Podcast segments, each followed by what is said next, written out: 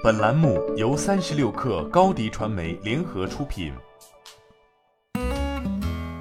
本文来自三十六氪作者李欣。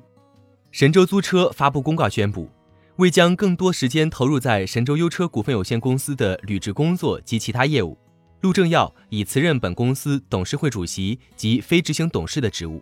同时，公告还指出，根据此前订立的融资协议条款。若陆正耀不再担任公司董事，则贷款人可宣布未偿还本金、应计利息及其他应付金额立即到期支付。截至公告日期，公司欠付的有关贷款的未偿还本金总额约为一点六八亿美元。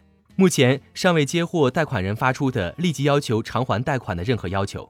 六月十号，香港恒生指数开盘涨百分之零点四九，神州租车涨百分之二点八六。截至九时三十二分。神州租车涨幅扩大至百分之七点六二。实际上，陆正耀这番辞任早有端倪。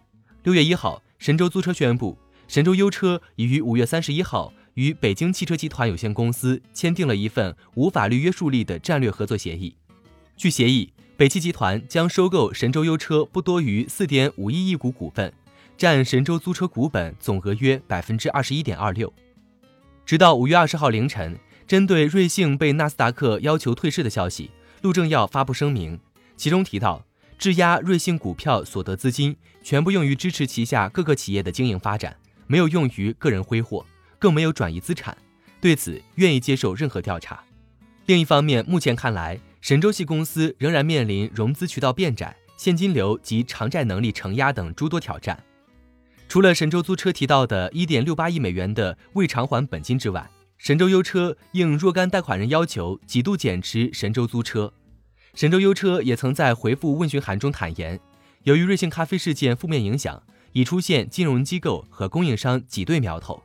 若挤兑情况发生，将对神州优车的现金流造成极大压力，甚至影响正常的持续经营。可以预见的是，北汽集团对神州租车的潜在接手，或许可以让神州系公司稍作喘息，但长远来看，神州系面临的危机仍然不少。欢迎添加小小客微信 xs 三六 kr 加入三十六氪粉丝群。